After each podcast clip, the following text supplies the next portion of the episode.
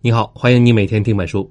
今天为你解读的是《文明的进程》系列的第二本书，题目是《盐的故事》。这本书的中文版大概二十四万字，我会用大概二十一分钟的时间给你说说这本书的精髓，也就是盐这种最常见的调味品，它有什么不为人知的故事？它又是怎么影响了人类历史的？可能有人要问：盐这东西也太常见、太普通了，这有什么好写的呢？好，那下面我们就看看这些问题。在中国古代，盐在国家政治经济里起到什么样的作用？神秘的玛雅文明和盐有什么样的关系？盐是怎么推动了法国大革命的？印度的圣雄甘地是怎么以盐为突破口，发起了对英国殖民政府的非暴力不合作运动的？还有盐是怎么开采、晾晒、运输和贸易的？盐又是怎么影响国家税收？怎么造成走私犯罪，甚至引发战争的呢？你看这些问题一问出来，你可能就觉得看起来平常的盐有太多故事可以讲了。这也正是这本书要告诉我们的。先来说说这本书的作者，作者叫马克·科尔兰斯基，他是美国著名的历史题材作家。评论界一致认为，马克·科尔兰斯基擅长剑走偏锋。他叙述历史的风格是很独特的，喜欢从一些看起来简单的题目入手，把这个题目的复杂性和深刻性揭示出来，最后的结果远远超出读者的想象。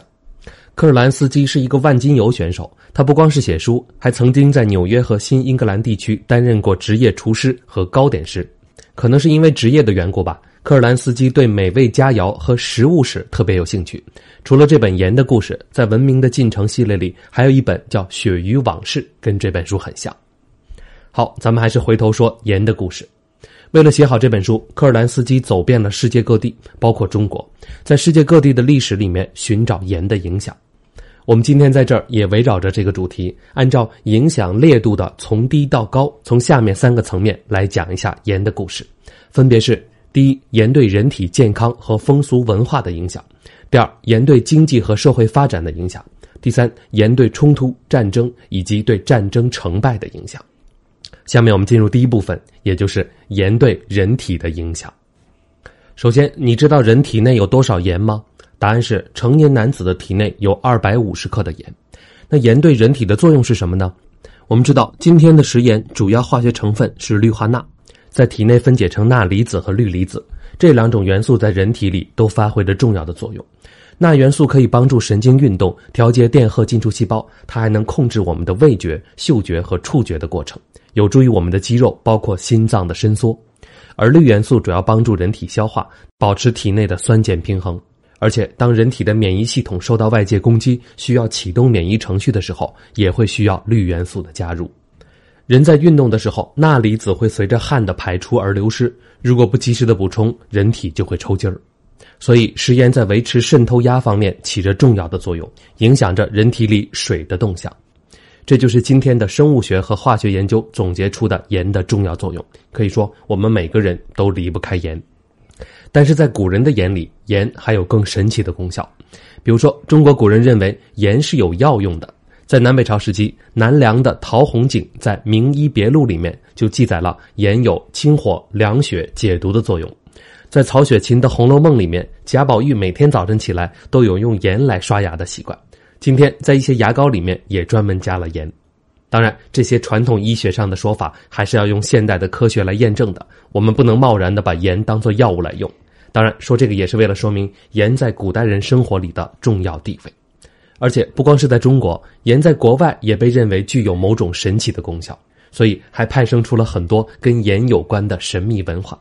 你比如说，在法国和西班牙交界的比利牛斯山区，当地有一个风俗，就是两口子结婚的时候要把盐放在左面的口袋里面去教堂，这样呢可以防止男性阳痿。法国的一些地区是新郎代言，而另外的地方是新娘代言。在德国，新娘的鞋子里面也要撒盐。这本书还列举了好多其他的例子，证明盐和性之间的隐秘关系。比如说，奉行独身主义的埃及牧师，他们是不吃盐的。因为盐会激起他们的性欲。再比如说，在过去的婆罗洲，也就是今天的东南亚地区，当地有一种土著人叫达雅克人，他们外出打猎，如果斩杀了敌人的首级，那回部落之后不能进行性生活，同时也不能吃盐。而有趣的是，北美的印第安部落也有类似的习俗。当然，我们要说的是，上面这些我们要从文化和风俗的角度来看，不要把它当成科学。好，上面就是第一部分盐对人体的功能。盐的故事远不止这些，盐在历史上还发挥过更大的影响。下面我们就来看第二段：盐造就的城市和国家。在中国古代，盐被当作是财政收入的来源。在古代的篆体字里面，“盐”这个字是由三部分组成的。下面的部分代表获取盐的工具，左上半边呢是一个臣民的“臣”字，右上半边是一个代表盐水的“卤”字，就是卤水的“卤”。我们从这个字的结构就不难发现，国家严格控制着盐业。在春秋时期，齐国的大政治家管仲在他的著作《管子》里面率先提出了盐业管理的思想，就是国家应该把盐管起来，而且要把价格定得高一点。这样一来，国家就能低买高卖，增加财政收入。《管子》里面盐业管理的结论很简单，总结起来就是一句话：盐具有非凡的力量，可以用来维持国家的基本经济运转。后来，秦始皇统一六国，秦朝采用了管子的这种做法，对盐实行价格垄断，获取的收入用于军费开支和修建长城。再到后来，汉朝取代了秦朝，结束了对盐的垄断。但是到了汉武帝刘彻时期，因为要和匈奴作战，国库见底了，他不得不重启了盐垄断政策。公元前四十四年，汉元帝又开放了盐，但是只过了三年时间，因为国家又要打仗，他又把盐给垄断了。所以你看，封建王朝统治者对盐的态度取决于国库的薄厚，他们时而废除，时而重建。只要一打仗，老百姓就知道盐又要被管起来了。在隋唐时期，有一百多年对盐持开放态度，但安史之乱之后，国家财政告急，盐又成了救火队员，重新扮演给国家挣钱的角色。从此之后，历朝历代盐再也没有得到过自由。好，上面是中国的情况。在欧洲那边也一样，罗马帝国的发展也离不开盐。跟中国历代朝代不一样，罗马政府没有垄断盐，但一旦觉得有必要，他们会毫不犹豫的控制盐的价格。在罗马早期的迦太基战争时期，双方一个多世纪前后打了三场战争。罗马主要是通过操纵盐价来众筹军费的。当然，罗马城的盐价比较低，但是其他地方就要加价。等于说，你住的离盐场越远，你买的盐的价格也就越高。这要放到现在，盐场附近的房子的价格要高于学区房了。盐是罗马帝国建立不可缺少的一部分。他们一旦扩张领土，就建立很多的盐场，比如说像新征服的海岸、沼泽地，还有盐水泉。通过征服其他国家，他们接管了今天的法国、德国，甚至英国境内大量原本属于凯尔特人的盐场。同时，他们还在北非、西西里、西班牙夺取迦太基人的盐场，还有他们在希腊。黑海、古代中东的盐场上也画了一个圈统统都画到自己家里来。有了盐，就有了钱，也就有了继续扩张疆域的后盾和资本。同样的情况也发生在西半球，在中美洲，土著人很早就学会了蒸干海水来提取盐，这个历史跟欧洲几乎一样长。而且他们还学会了从植物里面提取盐，但是这种植物盐的主要成分是氯化钾，而不是食盐的主要成分氯化钠。古代中美洲最杰出的代表玛雅文明的崛起，就跟掌握了制盐技术有关。甚至他们的后代直到二十世纪还能凭借制盐技术自给自足，能生活在与世隔绝的地方不被打扰。而古代墨西哥最强大的阿兹特克帝国，他们的霸权也建立在对盐的垄断上。根据最早跟他们接触的西班牙人的资料，阿兹特克人向他们臣属的部落征收大量的盐来作为贡品。再通过支配盐的供给来维持他们的霸权地位，并打压反抗者。那这么看来，盐在中美洲不只是建立了一个国家，甚至可以说是支撑了一个国际体系。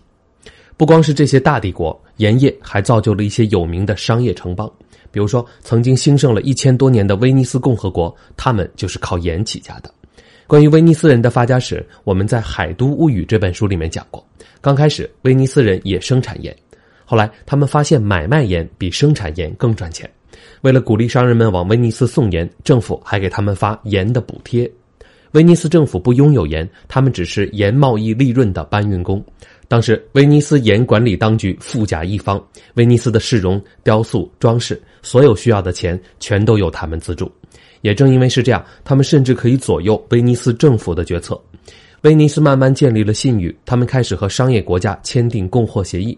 后来，他们的贸易主业转向香料，但是对盐也没有放弃。在一二五零年，威尼斯还和几个意大利城邦签署了共盐协议，条件是他们不能从其他地方购买盐，这也是威尼斯盐买卖的标准模式。除了中国，没有哪个国家像威尼斯那样把它的经济建立在盐的基础之上。当然，也没有哪个国家像他们一样建立了如此广泛的盐管理制度。类似的例子还有奥地利的萨尔斯堡、英国的利物浦，这些城市的崛起也都得益于产盐或者是盐业贸易。那既然盐为战争提供经济支持，那为盐开战也就顺理成章了。接下来我们进入第三部分，我们来看看盐对历史发展的最激烈的影响，就是盐与战争。还是先从中国说起，在中国的封建王朝时期，很多起义都跟盐有关。尤其是一些私盐贩子，为了获取更大的经济利益，他们直接参加了农民起义；而那些没有直接参战的私盐贩子，他们会给起义军提供经济支持。而这其中最著名的，应该就是唐朝的黄巢起义了。公元八八一年一月十六号，黄巢在长安登上皇帝宝座，国号大齐。两年之后，他从皇帝宝座上被赶下台。不久之后，在山东泰安附近兵败自杀。这个黄巢就是私盐贩子出身。他的老家在山东菏泽，三代贩卖私盐。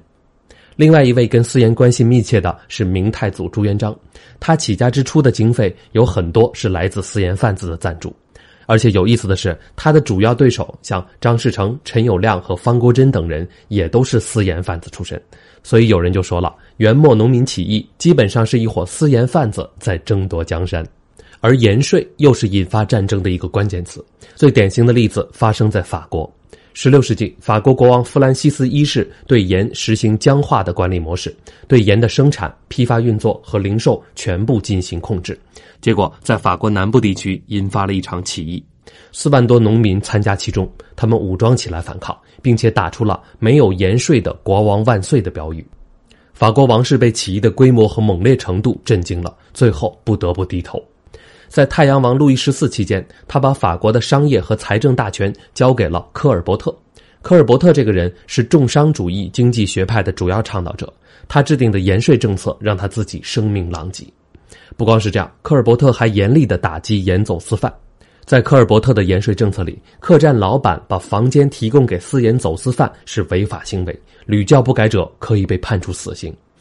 因为抗拒盐税，法国在18世纪末每年大概有三千人被判处死刑。在当时，私盐走私虽然是违法的，但是他们以低于市场价格卖盐，成了受欢迎的英雄。反倒是和私盐走私犯互为死敌的盐税官，他们比较招人恨。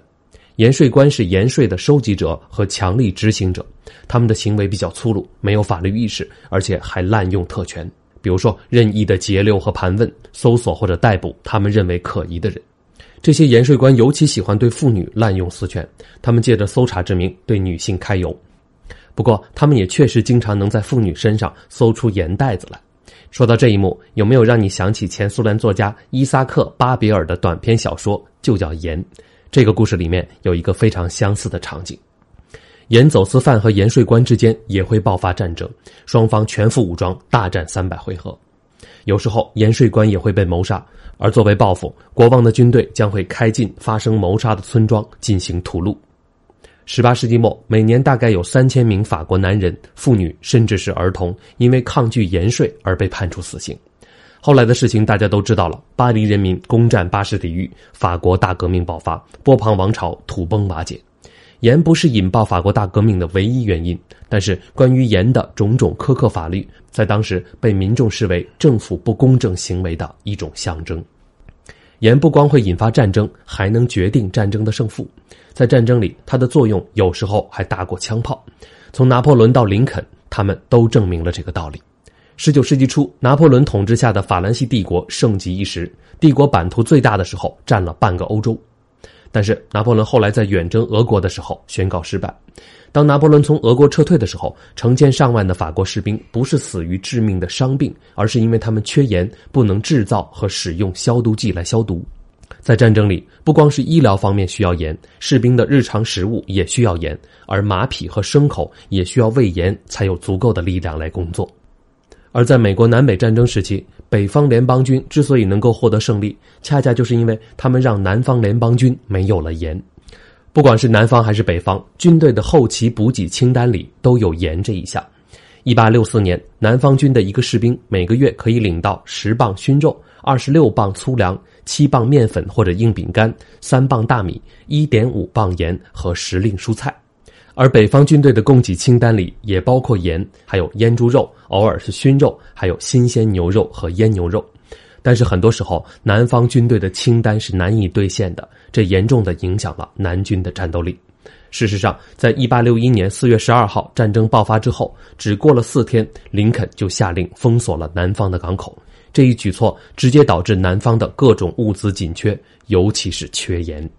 刚开始，南方种植园的园主们采用美国独立战争时期的做法，就是派他们的奴隶用水壶装满海水，然后用蒸煮的方式获取盐。但是随着战争的继续发展，他们这种古老的制盐方法获得的盐已经解决不了问题了。战争刚爆发的时候，南方的新奥尔良港口上的一袋两百磅的盐只卖五十美分。在封锁了一年多之后，在一八六二年的秋天，同样的一袋盐你需要给六美元，而且能买到还算占了大便宜。